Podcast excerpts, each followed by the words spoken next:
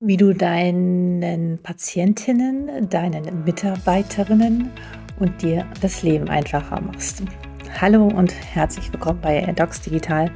Mein Name ist Alexandra Wittmer und ich freue mich, dass du wieder dabei bist. Dieser Podcast ist von Ärztinnen und Ärzten für Ärztinnen und Ärzte und Entscheiderinnen und Entscheiderinnen ähm, im Gesundheitswesen gemacht, die die digitale Transformation mitgestalten wollen und heute bei mir zu Gast ist einer, der das sehr intensiv tut, und zwar der ähm, Kollege Dr. Elias Zimpoulos. Er ist Chief Medical Officer bei Doctolib und erzählt, wie sein Weg aus der klassischen Medizin in die Unternehmensberatung gegangen ist und welche Mission er jetzt mit seinem Team verfolgt, um ja, uns das Leben in der Praxis sowohl aus ärztlicher Perspektive, auch aus der Perspektive von Patienten einfacher und angenehmer zu gestalten. Eine sehr spannende und intensive Folge. Ich wünsche dir ganz viel Spaß beim Zuhören. Hallo und herzlich willkommen bei Docs Digital. Mein Name ist Alexandra Wipper und ich freue mich ganz besonders heute zu Gast zu haben den Dr. Elias Zimpoulis. Er ist Chief Medical Officer bei Dr. Lib. Herzlich willkommen, schön, dass du da bist. Hi Alexandra, super schön hier zu sein. Vielen Dank für die Einladung. Sehr, sehr gerne. Lieber Ilias, ähm, ich würde mich freuen, wenn du dich nochmal den Zuhörern, Zuhörerinnen und den Zuschauerinnen und Zuschauern noch einmal persönlich vorstellst. Sehr gerne. Also, mein Name ist Ilias Zimboulis, wie du schon gesagt hast, ein griechischer Name, weil meine Eltern beide aus Griechenland kommen. Ich bin aber überzeugter und gebürtiger Westfale aus Hagen. Ich bin 45 Jahre alt, der Chief Medical Officer bei Dr. Lib. Ich bin mein ganzes berufliches Leben lang im Gesundheitssystem, habe Medizin studiert, war dann ein bisschen abtrünnig, war in der Unternehmensberatung, war in einem DAX-Konzern und habe mir dann die Digitalisierung des Gesundheitswesens vorgenommen. Da bin ich heute und extrem glücklich. Sehr schön. Das war jetzt aber ein sehr kurzer Abriss. Ich gehe noch mal ein bisschen zurück. Ähm, du warst Du hast Medizin studiert. Hast du von Anfang an den Plan gehabt, ähm, sozusagen auf eine andere Ebene zu gehen? Oder du warst ja noch drei Jahre in der Radiologie. Und wie kam es dazu? Ja. Also ich bin ja noch eine Generation, die im Fernsehen die Schwarzwaldklinik äh, schauen durfte. Und. Ähm, da haben wir dann immer den äh, Professor Brinkmann gesehen, ne, den klassischen Halbgott in Weiß, der dann operiert war und immer durch die Gänge äh, geschwebt ist. Ähm, ich hatte nie den Traum, das zu sein ich war immer sehr intellektuell gereizt von der Medizin. Ich fand das mhm. toll. Ich fand es super, dass man äh, Menschen helfen kann. Ich fand das ähm, Wissenschaftliche an der Medizin toll und ich fand es toll, dass sie breit ist. Das ist so ein bisschen äh, etwas, was sich durch meinen ähm, CV durchzieht durch meinen Lebenslauf, dass ich ein Generalist bin, dass mich viele Themen interessieren, dass ich so ein Lifelong Learner, wie man äh, auf Englisch sagt, bin. Und deswegen hat mich Medizin sehr gereizt und das war mein liebstes Studium und ich würde es immer wieder studieren. Und wenn mich jemand fragt, würde ich immer sagen, studier das. Es ist wahnsinnig toll, vielfältig und, und interessant. Ähm, die Radiologie hat mir sehr viel Spaß gemacht, weil sie sehr breit war. Der Radiologe ist irgendwie der letzte Allgemeinmediziner in der Klinik, den es noch gibt, weil die Patienten kommen von allen Fachrichtungen mhm. und man muss sich immer auf jemanden Neues einstellen, immer Zusammenhänge erkennen. Das heißt, das hat mich wieder gereizt bei diesem Themen Lifelong Learner und Generalist. Aber was dann der Punkt war, ist, dass die Medizin eigentlich besser wird mit Spezialisierung. Da bin ich, mhm. da bin ich der festen Überzeugung von. Der beste Kardiochirurg ist der, der die meisten Eingriffe gemacht hat. Mhm. Der beste Radiologe für zum Beispiel Knie-MRTs ist der, der schon 10.000 Knie gesehen hat. Und ich wusste, das bin ich nicht. Aber was ich auch noch gesehen habe, ist, dass es beim Gesundheitssystem, wenn man wieder einen Schritt hochgeht und es ein bisschen abstrakter sieht, noch so viel zu tun gibt. Zum Beispiel administrative Tätigkeiten. Zum Beispiel Daten, Digitalisierung, wo kommt das eigentlich alles zusammen, außer in diesen kleinen Silos in der Klinik, wo jeder in seiner Abteilung arbeitet. Und diese Dinge zusammen, die haben mich offen gemacht. Habe ich jetzt immer gewusst, dass ich in die Unternehmensberatung gehe? Nein. Ja, also das ist was, das habe ich wirklich nicht geplant. Was ich aber spannend fand, war, womit die Unternehmensberatung Werbung gemacht haben. Die haben gesagt, hey, kommt und verändert das Gesundheitssystem mit eurem Wissen als Mediziner. Äh, lasst uns Prozesse optimieren. Lasst uns Dinge in Krankenhäusern besser machen. Das fand ich alles sehr spannend, ohne genau zu wissen, was dahinter steckt. Das muss ich schon sagen. Da habe ich mich ein bisschen mhm. blauäugig beworben. Mhm. Fand das dann aber spannend, auch die BWL-Aspekte, von denen ich keine Ahnung hatte. äh, Excel ist ja so ein Programm, was man extrem viel benutzt. Und das Einzige, was ich in Excel konnte, war eine, ähm, eine Einkaufsliste machen und die farbig gestalten. Das war wirklich genau das, was ich konnte, bevor ich zur Beratung gegangen bin. Und danach konnte ich sogar modellieren, wie man so schön sagt, noch Geschäftsmodelle in Zahlen verwandeln. Das hat mich gereizt und äh, so kam der Weg zur Beratung. Ein bisschen lange Antwort auf eine kurze Frage. Ja, ja, aber ich glaube, das ist für viele äh, ganz interessant, äh, wie sozusagen dieser Wechsel äh, entstanden ist. Und ähm, ich habe ja schon mit einigen gesprochen und das ist ein Motiv, ähm, dieses äh, am System etwas verändern, was alle treibt, die in die Beratung gegangen sind. Was war denn da so dein dein größter Erfolg oder wo du gedacht hast, ja, jetzt haben wir hier wirklich einen Impact gehabt? Also mein größter Erfolg finde ich extrem schwierig, weil die Unternehmensberater, das muss man einfach immer wieder betonen, ja nur flankierend unterstützen. Mhm. Die Kunden bekommen und setzen die Erfolge um. Das macht nicht der Berater. Dafür ist man zu weit, zu weit entfernt von der mhm. Implementierung, zu weit entfernt vom, vom Daily Doing. Ähm, wir haben zum Beispiel geholfen bei einem sehr großen Krankenhaus, auch medizinische Prozesse, Aufstellungen von Stationen umzugestalten, so dass das Personal effizienter arbeiten konnte, besser äh, Patientinnen und Patienten versorgen konnte, ähm, die Portfolios so gestaltet, dass am besten in der Ambulanz versorgt wird, wer kommt eigentlich auf welche Station wann, wie hilft man am schnellsten. Genauso hatte ich ein Projekt in der äh, bei einer großen Krankenversicherung, bei einer gesetzlichen, wo es darum ging, wir haben Hochkostenfälle wie können diese Hochkostenfälle eigentlich durch Digitalisierung unterstützt werden? Mhm. Natürlich ein spannendes Thema, was man sich heute angucken würde. Das war aber 2011, wenn ich mich nicht irre, und da war auch die Digitalisierung noch gar nicht so weit mhm. wie heute. Aber es gab damals schon ganz spannende Ansätze zum Thema Telemonitoring und anderen unterstützenden Tools. Also es waren zwei Projekte, die mich sehr beeindruckt haben. Aber wie gesagt, die ich jetzt nicht als persönliche Erfolge sehe, sondern vielleicht höchstens als persönliche Lernerfolge. Sie waren extrem prägend. Und wie man gesehen hat, wie manchmal Kunden in der Beratung, also Krankenhäuser oder auch Kassen oder auch Pharmaunternehmen, zwar immer die tollen Leute haben und auch die guten Ideen, aber bei der Implementierung eine kleine Unterstützung brauchen und vielleicht noch ein paar kreative Ideen, die man von außen einbringt. Und das hat großen Spaß gemacht und war sehr mannigfaltig, wie du vielleicht schon hörst. Ich war mal in einem Krankenhaus, ich war bei einer Krankenversicherung, ich war bei einem Pharmaunternehmen, bei einem MedTech-Unternehmen und äh, das hat einen, den Job auch so spannend gemacht.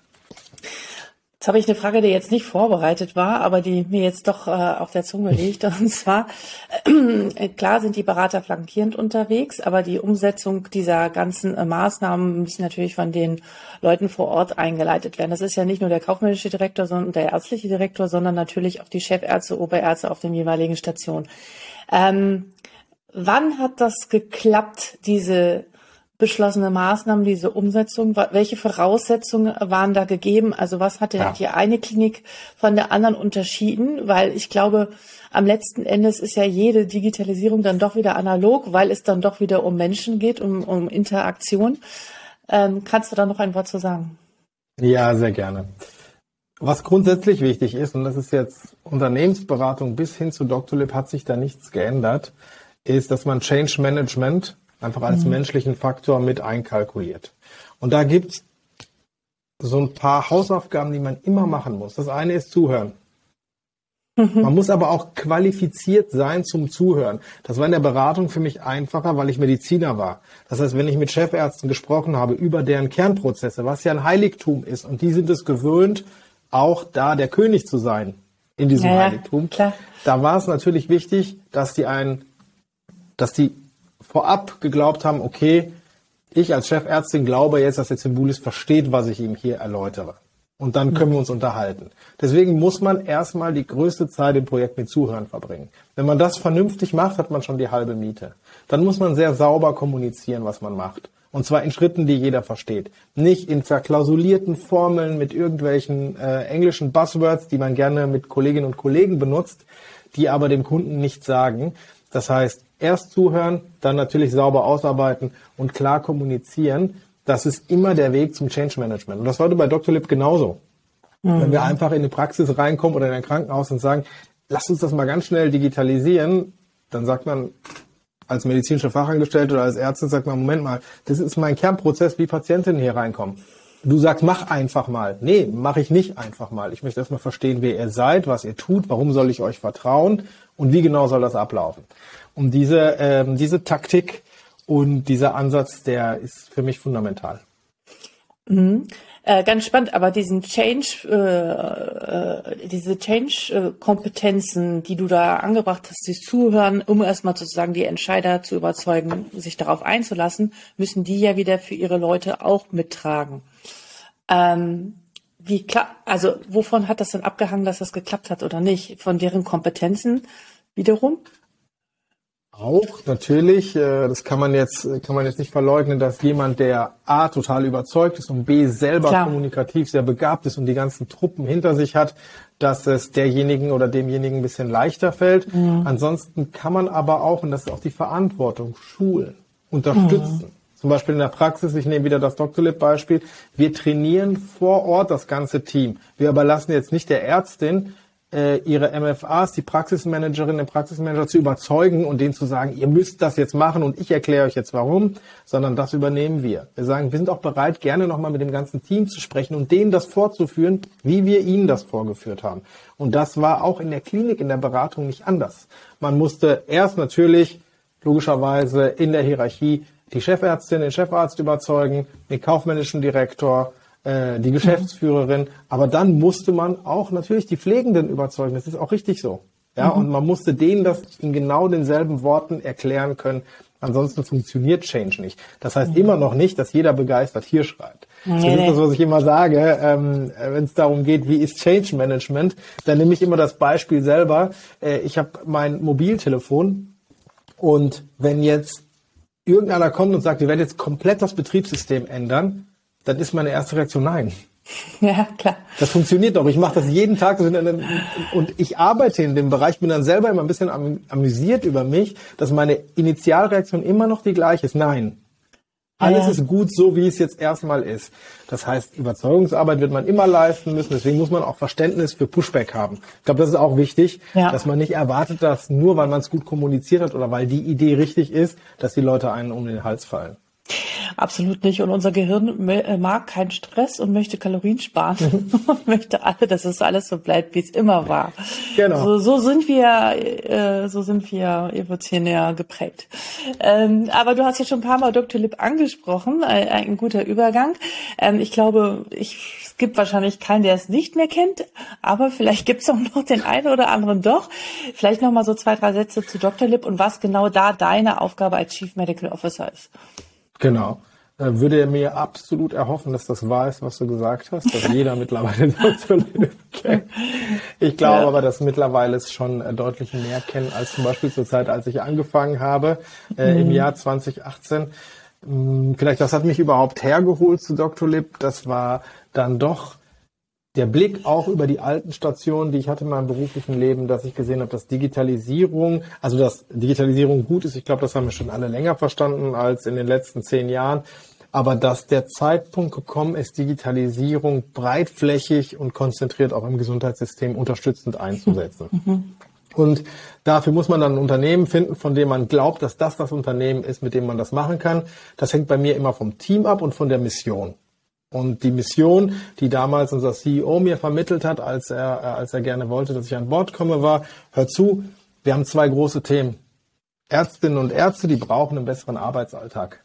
Da müssen wir unbedingt was tun, weil da gibt es zu viel administrative Hürden. Ich habe einfach nur neutral zugehört und gesagt, hm, in meinem Kopf war natürlich, ja, natürlich gibt's die und zwar so viele und ich weiß gar nicht, wie viel Zeit ich mit Papier verbracht habe, aber ich wollte es erstmal verstehen. Und er hat gesagt, mhm. Dr. Lips, Hauptmission ist bessere Arbeit mehr Komfort für Ärzte und ähm, mehr Zeit für Patienten, damit die das machen können, wofür sie eigentlich ausgebildet wurden. Und auf der Patientenseite, man, da funktioniert das gleichwohl. Patientinnen und Patienten verbringen viel Zeit damit, frustran zum Beispiel Termine zu suchen und die nicht zu bekommen. Erstens verbrauchen sie viel Zeit, zweitens geht es ihnen nicht gut dabei, drittens schlimmstenfalls machen sie die Termine nicht und ihre Gesundheit leidet darunter. Man hat ja nicht wirklich die ähm, die Vorstellung eines Gesundheitsmanagements bei Patientinnen und Patienten momentan.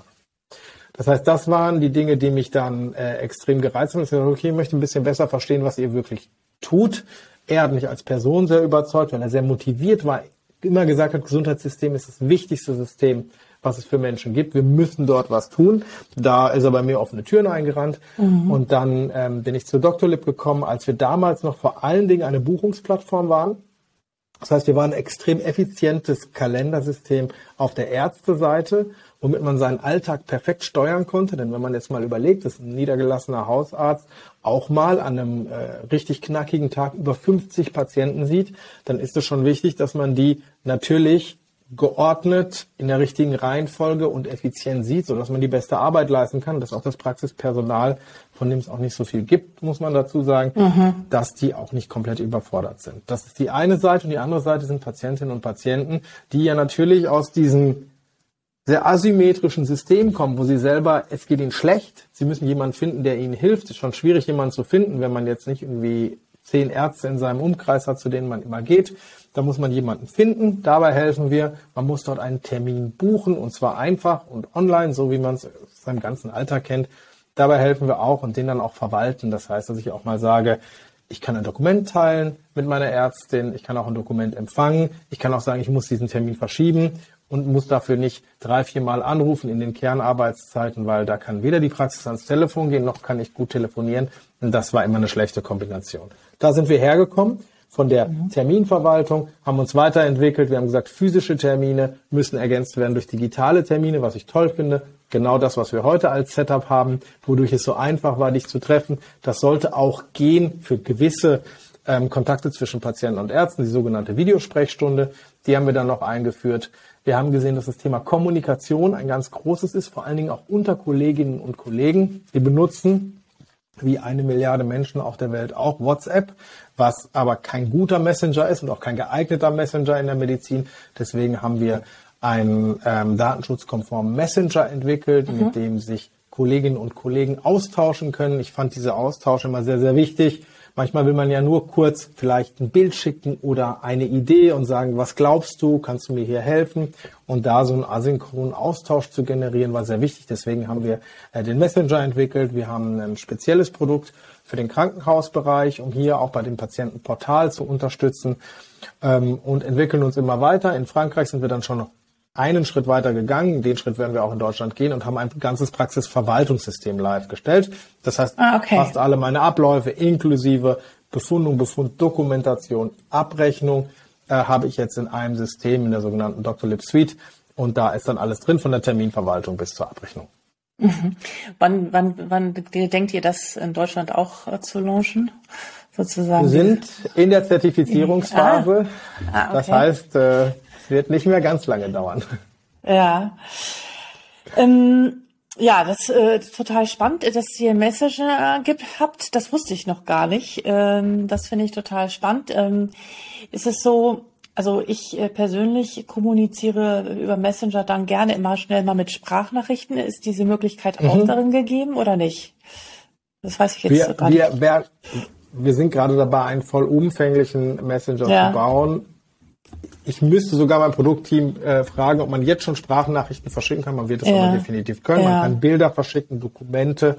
Ähm, man kann auch Auszüge aus, aus einer Patientenkarte direkt dort reinziehen. Ja, spannend. Ich möchte noch mal eine, äh, eine kleine Lanze brechen, also jetzt mal sozusagen aus Patientensicht. Ich habe, äh, und nicht aus Arztsicht, ich habe äh, die Tage, dachte ich so, Mensch, mach mal wieder ein Hautkrebs-Screening. Mhm. bei meiner Ärztin geguckt, die hat Dr. Lipp, und es war, ich habe immer Ewigkeiten, Monate auf die Termine gewartet. Und das Spannende war, dass sie halt einfach äh, aufgrund der Tatsache, dass sie diese Termine eingestellt hatte, ich am nächsten Tag ganz spontan noch einen freien Slot bekommen konnte und sozusagen die Wartezeit für mich reduziert reduziert war, was ich natürlich sehr, sehr gut fand. So, jetzt habe ich einmal ein bisschen Werbung gemacht. Das ist, das ist super. Das ist super und äh, das freut mich natürlich. Äh, mhm. Also ich bin auch immer sehr offen für kritische Erfahrungen, aber die, die tollen Erfahrungen, die guten Erfahrungen sind natürlich die, die mich am glücklichsten machen.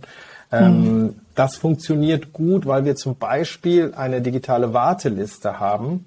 Das heißt, ah. wenn jemand einen Slot absagt, dann wird dieser Slot sofort wieder freigegeben und es werden sogar Patientinnen und Patienten informiert, dass ein früherer Slot frei ist, wenn du jetzt nicht sofort eingefunden ah. hättest. Hättest du dich dafür eintragen können, so dass äh, natürlich jede freie Minute in der Praxis genutzt Super. werden kann. Also das ist genau genau unser Ziel.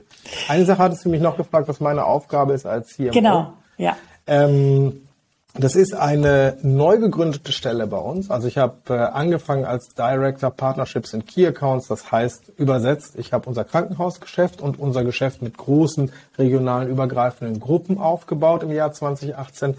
Bin dann im Jahr 2019 Geschäftsführer geworden und war die letzten drei Jahre komplett verantwortlich für das Deutschlandgeschäft. Was wir aber gesehen haben, ist, dass wir uns natürlich von einer Terminbuchungssoftware immer mehr auch in eine medizinisch relevante Software entwickeln, mhm. äh, immer mehr in eine Software, wo auch medizinische Prozesse abgebildet werden müssen. Zum Beispiel, wenn wir über ein Praxisverwaltungssystem sprechen, dann sprechen wir nicht mehr einfach über eine Terminbuchung, Dokumentenaustausch, Datenvermittlung in einem großen System, das ja auch schon Lösungen anbietet, zum Beispiel eine elektronische Patientenakte, wo finden wir uns in dem System wieder? Wie müssen wir uns medizinisch eigentlich aufstellen innerhalb von Dr. Lip? Was sind die Innovationen in der Zukunft, die wir brauchen? Gibt es da Unternehmen, mit denen wir partnern wollen? Und das auf internationaler Ebene für unsere drei Länder, für Frankreich, für Italien und für Deutschland. Und das ist meine Aufgabe, die ich heute verfolge. Mhm. Für alle drei Länder oder für Deutschland? Ich meine, das Gesundheitssystem. Ja, nein, das ist eine globale Funktion. Ah, okay. Genau, das ist eine globale Funktion. Ich sitze auch im globalen Vorstand ähm, von Dr. Lip und bin für alle Länder zuständig. Okay. Wo ist es am einfachsten? In Deutschland, Frankreich oder Italien? Die Probleme sind ja immer die gleichen und die Systeme sind dann doch äh, sehr unterschiedlich. Man könnte das wirklich nicht sagen. Es nee? gibt immer okay. unterschiedliche, es gibt unterschiedliche Punkte, unterschiedliche, sag ich mal, Bedenken oder Hürden, die können regulatorisch sein, die können aber auch kulturell ja. sein. Ich glaube, wir wissen alle, das ist ja mittlerweile schon fast abgedroschen, dass die Deutschen beim Thema Datenschutz sicher die strengsten sind mhm. und die, die am häufigsten die Frage stellen. Ich glaube, wenn wir heute in zehn Praxen in Deutschland gehen und das Thema Digitalisierung ansprechen, werden zehn das Thema Datenschutz ansprechen. Wenn wir das in Frankreich machen, wahrscheinlich zwei maximal. Mhm. Ja, ja, okay. Wie ist denn so ansonsten, was sind so die größten Hürden, also neben den regulatorischen Themen, die immer, immer eine Rolle spielen, die technischen, ich meine, ähm, und natürlich auch die menschlichen. Das würde mich so ein bisschen interessieren, wie, um diese ganzen Systeme am Laufen zu bringen, muss man ja erstmal auch ähm, eine gute Software haben, man braucht ein stabiles Internet und so weiter und so fort. Ja. Gibt es das überall, besonders bei den Praxen auf dem Land? Stelle ich mir das manchmal noch ein bisschen sehr schwierig vor. Ähm, das sind so technisch die Herausforderungen und auch menschlich. Also äh, sind es eher die, die Patienten, die diese Digitalisierung und diese Terminbuchung und das alles, was dazu gehört, treiben? Oder sind es die Ärzte? Das waren jetzt wieder ganz viele Fragen. Kein Problem. Die breche ich mal runter. Also, ja. was braucht es technisch? Technisch ehrlich gesagt gar nicht so viel. Mhm. Wir sind eine Software as a Service, webbasiert.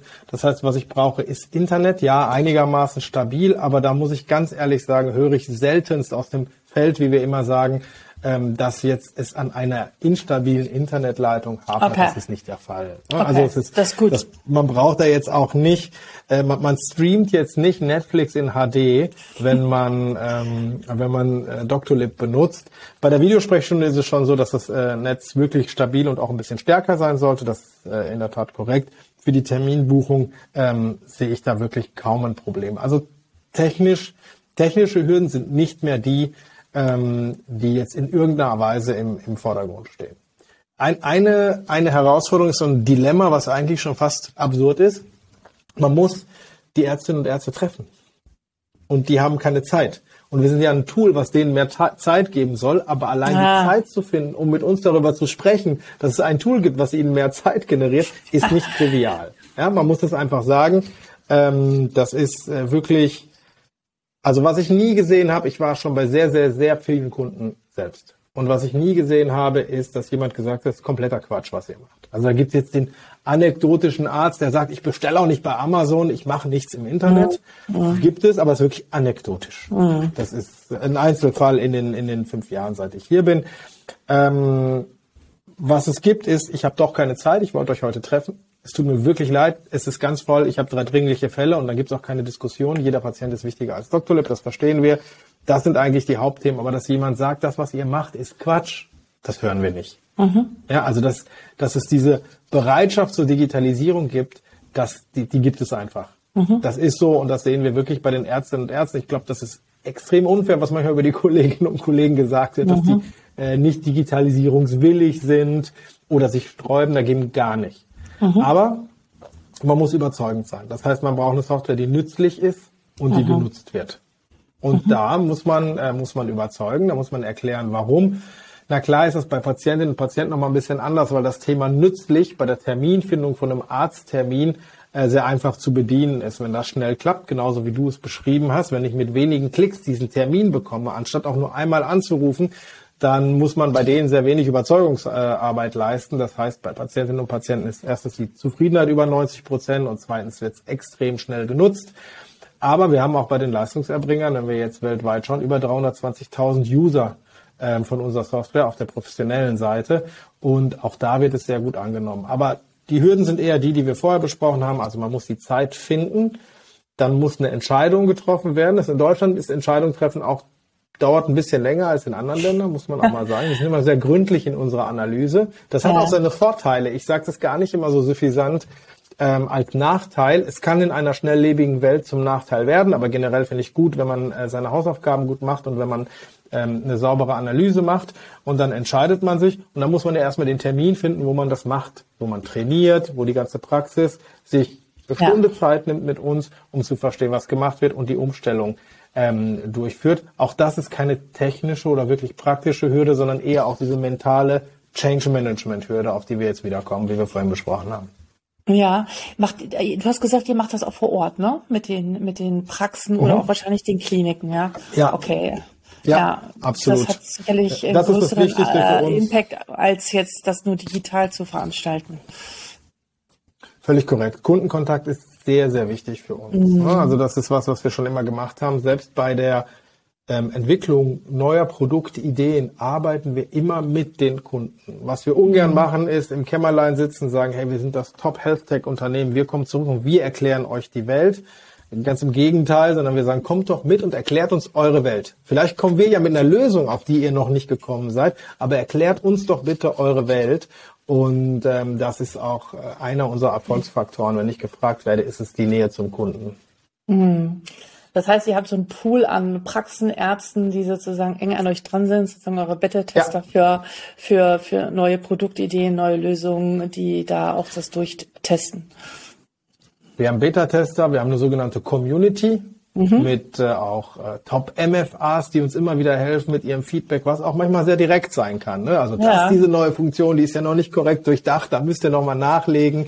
Ähm, aber das ist, das ist genau das, was man braucht. Eine Community an Kunden, die aktiv ist, die mitgestalten will, die äh, wirklich da auch an der Front sein möchte beim Thema Digitalisierung. Und wenn man das hat, dann äh, entwickelt man sicher bessere Produkte als Marktmitgestalter. Da bin ich ganz sicher.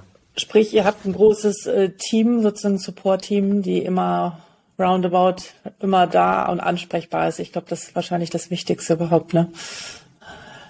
Für eine Tech-Company haben wir sowieso ein ziemlich großes Team. Also man mm. versucht ja in Technologie eigentlich sehr viel zu skalieren, wie man immer sagt. Das heißt, ja. die Software soll sich möglichst selbst verbreiten und man soll gar nicht so viele Menschen haben.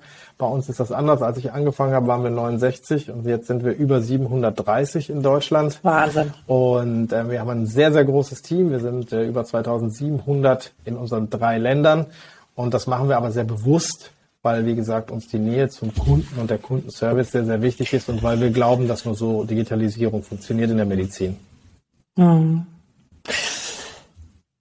Spannend. Ähm, ich habe äh, ja nun auch ein paar Jahre in diesem Bereich gearbeitet, äh, in wie wir Prozesse in der Medizin besser digitalisieren können. Und äh, immer, wenn ich auf eure Plattform komme, denke ich so, oh, da könnten wir noch das und das und das noch ergänzen.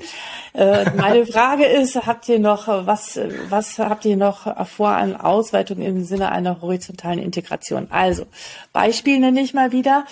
Ich äh, muss regelmäßig Mammografien machen. Da einen Termin zu bekommen, ist sicherlich ein Vorlauf von acht Monaten, ja. Und ich habe das vor anderthalb Jahren gemacht. Ich bin schon wieder drüber über den Termin und hätte mich total gefreut. Ich habe mir selbst dann so mal im Handy so eine Erinnerung gemacht, äh, mach im Januar wieder einen Termin. Ja, also dachte ich so, es muss doch was Einfaches sein für die, auszurechnen, ab Tag X, äh, fünf Monate später, erinnere wieder den Patienten an einen erneuten Termin, je nach äh, Indikation und Diagnose sicherlich auch.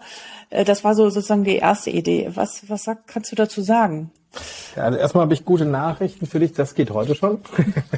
Ah, also habe ich auch nicht ist, gesehen. Das, das ist eine Funktion, die wir schon eingeführt haben. Da äh, müssen wir gerne nochmal die Kolleginnen und Kollegen ähm, darüber informieren, wie die das am besten machen. Aber das ist was, was wir schon umgesetzt haben. Die sogenannte Reminder-Funktion oder Recall-Funktion ähm, die wir eingeführt haben, um genau das zu machen, bei einem bestimmten Besuchsgrund. Und da kann man sogar sagen, bei Patientinnen von dem und dem Alter etc. erinnert die bitte bei dem Besuchsgrund, wenn die ihre Einwilligung gegeben haben, nach sechs Monaten, nach zwölf Monaten oder nach einem selbstbestimmten Zeitraum ähm, ja. wieder einen Termin auszumachen. Das geht schon.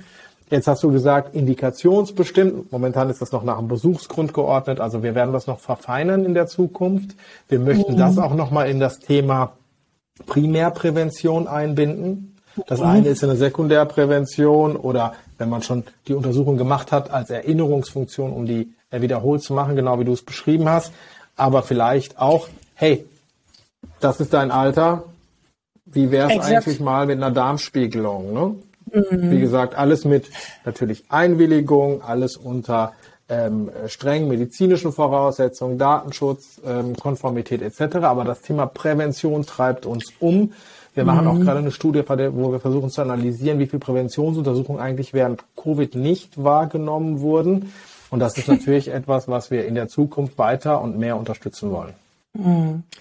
Aber das würde ja bedeuten, dass im Endeffekt nach der, nach dem, der Konsultation, äh, wenn man den Arzt gesehen hat, muss der jetzt dann wieder an den Rechner gehen oder seine MFA und er muss den Auftrag geben, bitte äh, jetzt den Reminder einstellen. Also das ist ja wieder eine Tätigkeit Gibt, mit der Hand. Ja? Korrekt, da gibt es einen Algorithmus für. Das heißt, äh, da kann man sagen, wenn der Besuchsgrund so und so ist, dann automatisiert auch eine Recall-Funktion nach sechs Monaten. Das muss man nicht einzeln pro, äh, pro Patientin oder pro Patient entscheiden. Wissen das alle Kolleginnen und Kollegen? Offensichtlich nicht, deswegen müssen wir da nochmal, müssen wir da noch mal dran arbeiten. Äh, ich finde das immer gut, das ist auch Feedback, was wichtig für uns ist, wenn du mhm. sagst, hey, äh, könnt ihr die Funktion erfinden. Und das ist für mich ein, einerseits denke ich mir mal, wie toll, wenn ich jetzt sagen kann, die Funktion gibt schon, aber genau ja. wie du sagst, vielleicht wissen es noch nicht alle, dann müssen wir dann nochmal an der Kommunikation arbeiten. Ja, ja klar. Ich meine, die müssen ja natürlich auch immer, ihr habt sicherlich regelmäßige Updates und dann musst du natürlich auch alle wieder erreichen, dass sie die Mails lesen und überhaupt genau. erstmal sich das ja, angucken in ihrem, in ihrem stressigen Alltag, dass sie wahrscheinlich gar nicht immer up to date sind. Was ist denn jetzt eigentlich gerade wieder äh, alles schon möglich? Ne? Und ähm, sie dafür zu gewinnen. Gibt es noch eine Neuerung, die, von der du uns erzählen kannst? Also was wir schon, was wir schon vorher hatten, war die digitale Warteliste. Das heißt, bei mhm. äh, Patientinnen und Patienten, die Online-Termin gemacht haben, das haben wir jetzt auch als analoge Warteliste. Das heißt, auch wenn ich in der Praxis stehe, meinen Anschlusstermin ausmache und sage, kann ich am 16. November kommen, kann die, ähm, ähm, die medizinische Hilfskraft dort sagen, da geht's nicht, sondern erst deutlich später, aber ich setze sie auf die Warteliste und sobald was frei wird, rutschen sie automatisch dahin. Wie gesagt, diese Funktion liebe ich und die lieben auch die, die Praxen und die Patienten sowieso, weil mit einer großen Wahrscheinlichkeit tut sich da irgendwas, jemand springt ab, jemand sagt ab und dann rutsche ich automatisch in den Slot. Wenn ich aber denke, mhm. jemand muss da immer aktiv dran denken. Ah ja, die Dr. Wittmer, die wollte doch da einen früheren Termin haben, die schiebe ich jetzt da rein. Das ist ja etwas, das geht nur schief. Dafür möchte man einen Algorithmus, dafür möchte man eine automatische Funktion. Das ist zum Beispiel eine, eine Funktion, die wir mit eingeführt haben. Noch eine äh, andere Frage, was mir jetzt äh, einfällt, wie wir wissen ja alle, die Patienten werden zunehmend auch digitaler, nutzen äh, alle möglichen mhm. Tracking-Apps und Funktionen, was ja auch gut ist, um noch mehr, um präventiver tätig zu sein. Ähm, Äh, es ist so, dass mir es manchmal passiert, dass dann jemand kommt und mir dann so sein Handy hinhält und sagt, guck mal, ich finde es unheimlich wichtig, dass Ärzte das mit beachten und das auch wirklich ernst nehmen. Ich glaube, da ist noch viel zu tun, ähm, um das auch nicht abzutun, äh, weil wir da viel, die Patienten viel mehr in die Selbstverantwortung äh, bringen. Wie weit könnte man auch eine Verknüpfung zwischen diesen Funktion machen im Sinne eines Dashboards, dass nicht nur der Arzt sich PDFs hochgeladen angucken kann, sondern auch digitale Lösungen selbst schon ähm, in Dr. Lib ähm, äh, sieht. Ja, also das ist in der Tat noch äh, ein bisschen Zukunftsmusik, wieder nicht wegen der Technologie. Also mhm. technologisch sind das ja Daten, die eine gewisse Struktur haben. Ja. Die können fließen von links nach rechts und in der Struktur kann man die verarbeiten. Da kann man auch ein Dashboard bauen, genau wie du es gesagt hast. Mhm. Was da aber wichtig ist, ist wie immer als, als Fundament, ich betone das nur, weil es so wichtig ist, Datenschutz, Datensicherheit. Mhm. Ist das gegeben? Wie funktioniert das Klar. mit den Einwilligungen etc.? Also das muss immer Voraussetzung sein.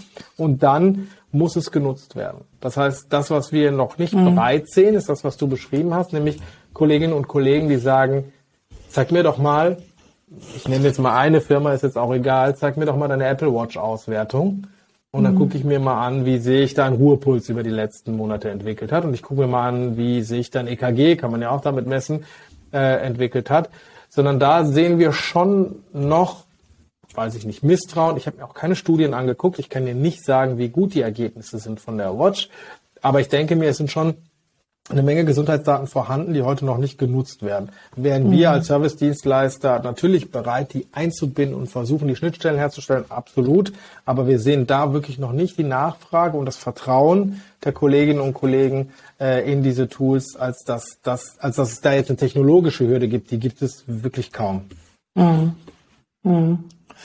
Spannend. Äh, ich bin mir sicher, dass es aber äh, früher oder später kommen wird oder muss, weil wir, ähm, äh, weil wir ja äh, weil wir einfach diese Welten zusammenbringen müssen und wir Ärzte und Ärzte müssen auch diesbezüglich äh, mehr digitale Kompetenz erwerben, aber auch lernen, anders mit den Patienten zu sprechen und ihn einzubeziehen. Aber das führt so ein bisschen zu der nächsten Frage.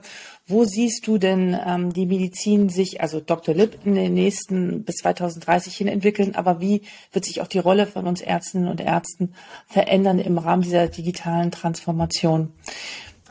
Ja, das sollte natürlich eine parallele Entwicklung sein. Doch ja. sollte, ja. sollte den Ärzten, den Ärztinnen und Ärzten da Arbeit abnehmen, wo nicht ihre Kernkompetenzen liegen sollten. Das sind mhm. vor allen Dingen administrative Sachen. Das mhm. ist zum Beispiel Dokumente digital zu ordnen, Suchfunktionen zu haben. Ich meine, wenn du überlegst, du hast jetzt deine Akten von einer Patientin, einem Patienten und irgendwo digital, vielleicht noch PDFs, dann hast du noch Papier. Und daraus sollst du irgendwas Kohärentes generieren. Und wenn du dir überlegst, wenn du in deinen, welche E-Mail-Programme auch immer du nutzt, ich nutze jetzt mal Gmail, wenn man da so eine Powerful Search macht und eingibt, ich suche das, das, das, das, das, wie schnell man dann genau das bekommt, was man will. Also ich glaube, es gibt ganz simple Dinge, mit denen man helfen kann ähm, einfach das Leben einfacher zu gestalten und den Fokus auf dieses Thema Therapie, Therapieentscheidungsfindung gemeinsam mit der Patientin und mit dem Patienten zu treffen. Also da, es wird sich immer weiter dorthin entwickeln. Mhm. Ähm, ich glaube, es werden immer mehr Dinge abgenommen werden, ohne dass jemals der Therapiepfad so eingeschränkt wird, wie es in so Horrorvisionen manchmal aufgemalt wird. Man braucht keine Ärzte mehr in 30 Jahren. Das ist Quatsch. Das glaube ich wirklich Überhaupt nicht. Das glaubt auch Dr. Lipp überhaupt nicht. Wir glauben nicht, dass wir Ärzte abgelöst haben in 30 Jahren. Was wir aber glauben, ist, dass wir genug Aufgaben abnehmen können, um den Ärztemangel, der definitiv da ja. ist in 30 Jahren, weil das ist das eigentliche Problem, dass wir denen helfen können, ein bisschen abzufangen. Nämlich das ist das Thema, woran wir arbeiten müssen. Und ich glaube, da ist sehr wichtig, dass Kolleginnen und Kollegen auch überlegen, was möchte ich denn abgeben? Was muss ich denn selber machen? Eine digitale Voranamnese wie gut kann die denn sein? Ist das einfach ein digitales Blatt als PDF, das jemand ausgefüllt hat und da stehen da fünf Dinge drin, handgeschrieben, die hat er dann wieder eingescannt, verschickt, habe ich dann gelesen, kann ich nicht lesen, dann ist der Prozess der gleiche, wie er analog ist. Außer dass ich ihn ein bisschen cooler gemacht habe mit dem PDF? Oder habe ich einen strukturierten Anamnesebogen, fließt das direkt in mein PVS rein, verarbeitet mein Praxisverwaltungssystem das schon, macht es mir einen Vorschlag, schreibt mir das irgendwie einen kondensierten Bericht. Ich habe jetzt gestern zum Beispiel etwas äh, gehört, was mich inspiriert hat. da ging es um einen Analysten von der Bank und jemand hat ihn gefragt, was macht eigentlich ein Analyst? Und dann mhm. hat er mhm. gesagt, na ja, über ein Unternehmen liegen hunderte von Informationen vor, die kann auch jeder einsehen, aber da hat keiner Zeit zu und das ist kompliziert und dann übersieht man vielleicht die wichtigen Dinge. Deswegen mache ich so eine Zusammenfassung, eine Top-Zusammenfassung auf vier Seiten, sodass jeder genau das Wichtigste versteht. Ich meine, wie cool wäre das als Ärztin, als Arzt, wenn ich das bekäme, wenn ich eine Patientenakte öffne? Eine Zusammenfassung, wo ich genau sehe, das ist der Überblick. Die sagt mir nicht, was ich tun soll. Ich glaube nicht an diese ganz scary KI, die dann die ganzen Therapien abnimmt und alles entscheidet für die Ärztin oder den Arzt, aber allein schon mal strukturiert die Daten zu bekommen aus den verschiedensten Quellen in einer Zusammenfassung, die mir hilft, gute Entscheidungen zu treffen, wie ich die Diagnostik weiter betreibe oder wie ich eine Therapie einleite. Das ist schon was, da gibt's noch Meilen zu gehen. Und 30 Jahre klingt ja so weit weg, dass man vielleicht noch ein bisschen was weiß nicht, größer Visionäres sich erhofft hätte. Aber ich weiß, dass auch Digitalisierung ihre Schritte braucht.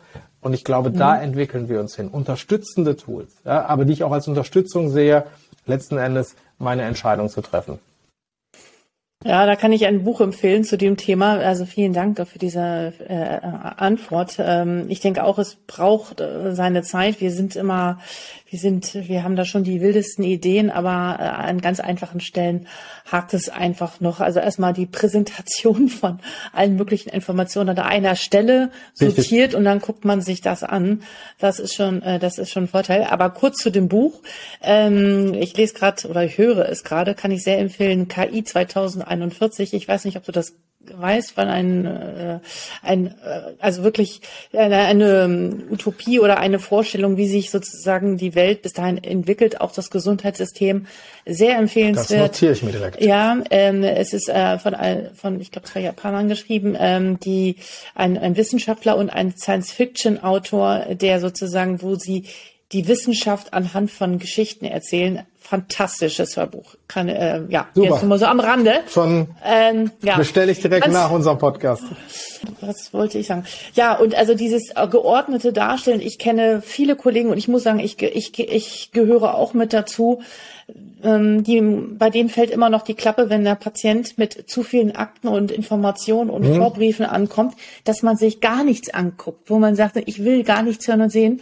Äh, das ist äh, auf einer gewissen Ebene ganz gut, um unvoreingenommen zu sein, aber irgendwann muss man sich's mal anschauen. Und wenn wir das schon besser geordnet hätten, und man filtern könnte, was ist wirklich relevant und was nicht. Korrekt. Wobei man wieder Korrekt. dann doch vielleicht eine KI braucht, äh, äh, äh, wäre. Ja, KI spannend. klingt immer, ich, ich weiß nicht, KI, dieses künstliche Intelligenz ist halt auch so ein beladenes Wort. Das sind ja, ja nur Such, Suchalgorithmen. Total. Aber ja, guck, hör dir das Hörbuch an. Das ist wirklich, mach ich, wirklich, mach ich gerne. wirklich gut. Gibt es äh, von deiner Seite noch ein Buch, was du empfehlen kannst, ein Roman oder ein Sachbuch? ja, da gibt's äh, in der Tat, äh, also ich lese viel und ähm, gäbe es jetzt wahrscheinlich ähm, viele Bücher im Bereich des, des Business, die ich empfehlen könnte, aber ich Kannst empfehle jetzt mal das Gegenteil. Ja, aber ein Buch, was ich am meisten verschenkt habe, weil das ist ja. immer so für mich die Frage, welches Buch verschenke ich eigentlich, weil ja. offensichtlich bedeutet mir das ja so viel. Das ist ein Buch von äh, Ryan Holiday, ein amerikanischer Autor, und das Buch heißt Stillness is the Key, wo es äh, vor allen Dingen auch um so ein bisschen stoische Philosophie geht und in dieser lauten und sehr schnelllebigen Welt auch sich seine Momente zu suchen, mit Stille die Themen anzugehen. Und selbst wenn man in einem sehr agilen Unternehmen arbeitet und auch gerne viel arbeitet, so wie ich, und auch so viele Interessen hat, glaube ich, ist es in unserer Welt sehr gut, wenn man dann seine Momente sucht, äh, mit Stille ranzugehen, mit Priorisierung ranzugehen, sich auch ein bisschen zurückzuziehen und auch die, die Momente der Entspannung und nicht nur die Momente der Anspannung zu genießen. Und das ist ein Buch, Stillness is the Key, was ich sehr, sehr toll finde und oft verschenkt habe. Vielen Dank. Ich kenne es noch nicht. Das werde ich mir auch besorgen. Gibt ja. es noch zum Schluss einen äh, letzten Gedanken, Impuls, äh, den du gerne den ärztlichen Kolleginnen und Kollegen mitgeben möchtest? Ja, wir, wir, wir haben schon drüber gesprochen und das ist was, was mir wirklich am Herzen liegt, ist, was ich auch meinen meinen Ex-Kommilitonen sage, was ich meinen Freunden sage, die Ärztinnen mhm. oder Ärzte sind, bindet euch ein. Ihr seid die Speerspitze in der Therapie. Ihr seid die Speerspitze in der Therapie, das ist keine Frage. Ihr seid die wichtigsten, die Leistungserbringer sind die wichtigsten im Gesundheitssystem. Ihr müsst euch aber genauso bei der Digitalisierung positionieren und einbinden. Wir brauchen euch. Wir brauchen euch, um das Thema voranzutreiben. Und wir brauchen es, damit nicht das Thema sich alleine vorantreibt, sondern damit wir euch, euch helfen können und nützliche und nutzbare Produkte und Services machen. Und deswegen würde ich mich freuen, wenn, wenn Ärzte und Ärzte sich noch mehr einbinden beim Thema Digitalisierung, wenn ich auch weiß, dass ich auch ein paar enttäuschende Momente in der Vergangenheit gab. Mhm. Das ist äh, sehr schön gesagt und genau das, was ich auch immer sage. Und ich erlebe aber dann häufig, dass mir dann Kollegen sagen, ja, wie soll ich denn das tun? Also es gibt ganz viele, also wir sagen das immer, alle, die hier im Podcast sind, und das ist Unusono, äh, sagen alle das, bring dich mit ein, weil die Leistungserbringer sind die, die dieses System überhaupt ausmachen. Ähm, alle anderen geben den Support drumherum. Aber dann sagen sie ja, was soll ich denn jetzt genau tun? Also wir sind jetzt, äh, wir Ärztinnen und Ärzte sind auch nicht so erzogen und sozialisiert, dass wir so kreativ mhm. denken und auch so ein bisschen aus diesen Schubladen äh, herauskommen. Allein schon dieser Podcast spricht eine sehr spezielle Arztgruppe und Ärztingruppe gerade an, ja.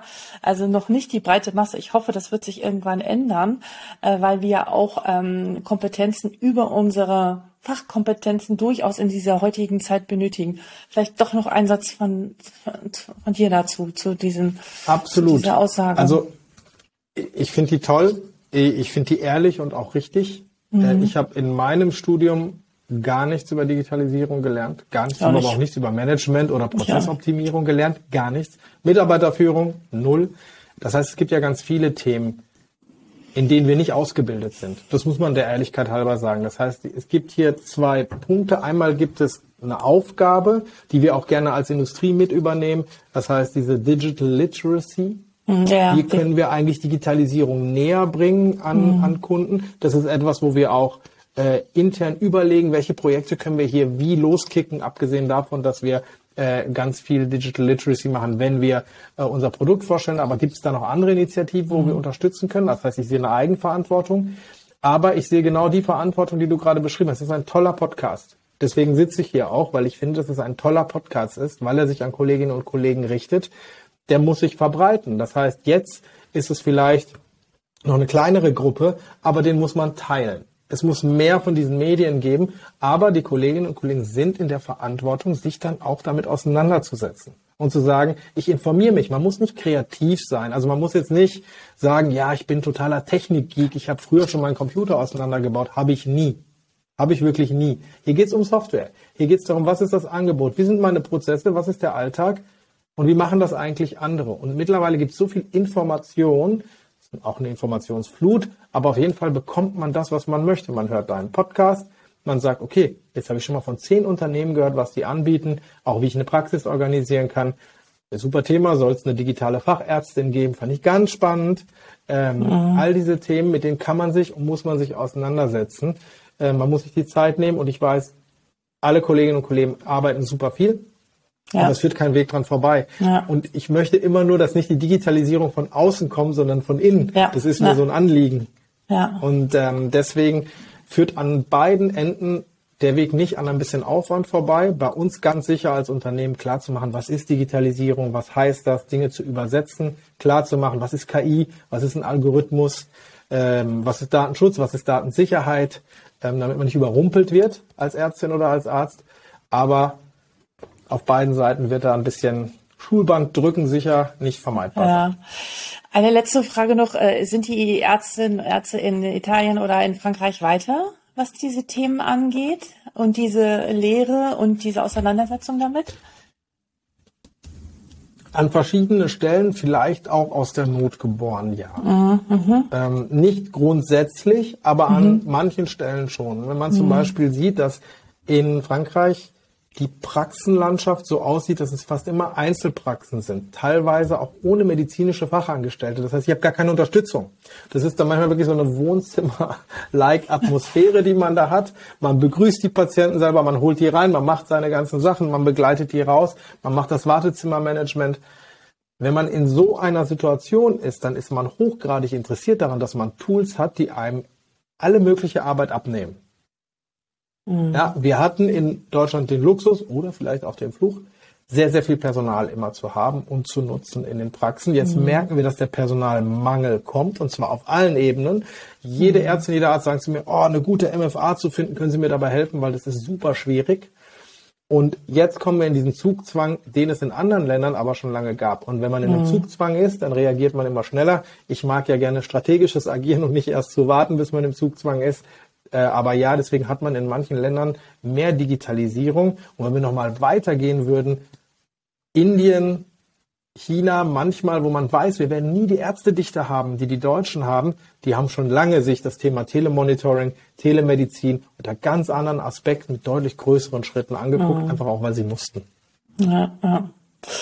Spannend, vielen, vielen Dank. Ich könnte noch, äh, hätte noch ganz, ganz viele Fragen, aber die Zeit ist fortgeschritten. Es hat mir ganz, ganz viel Spaß gemacht jetzt. Ich habe sehr viel mitgenommen.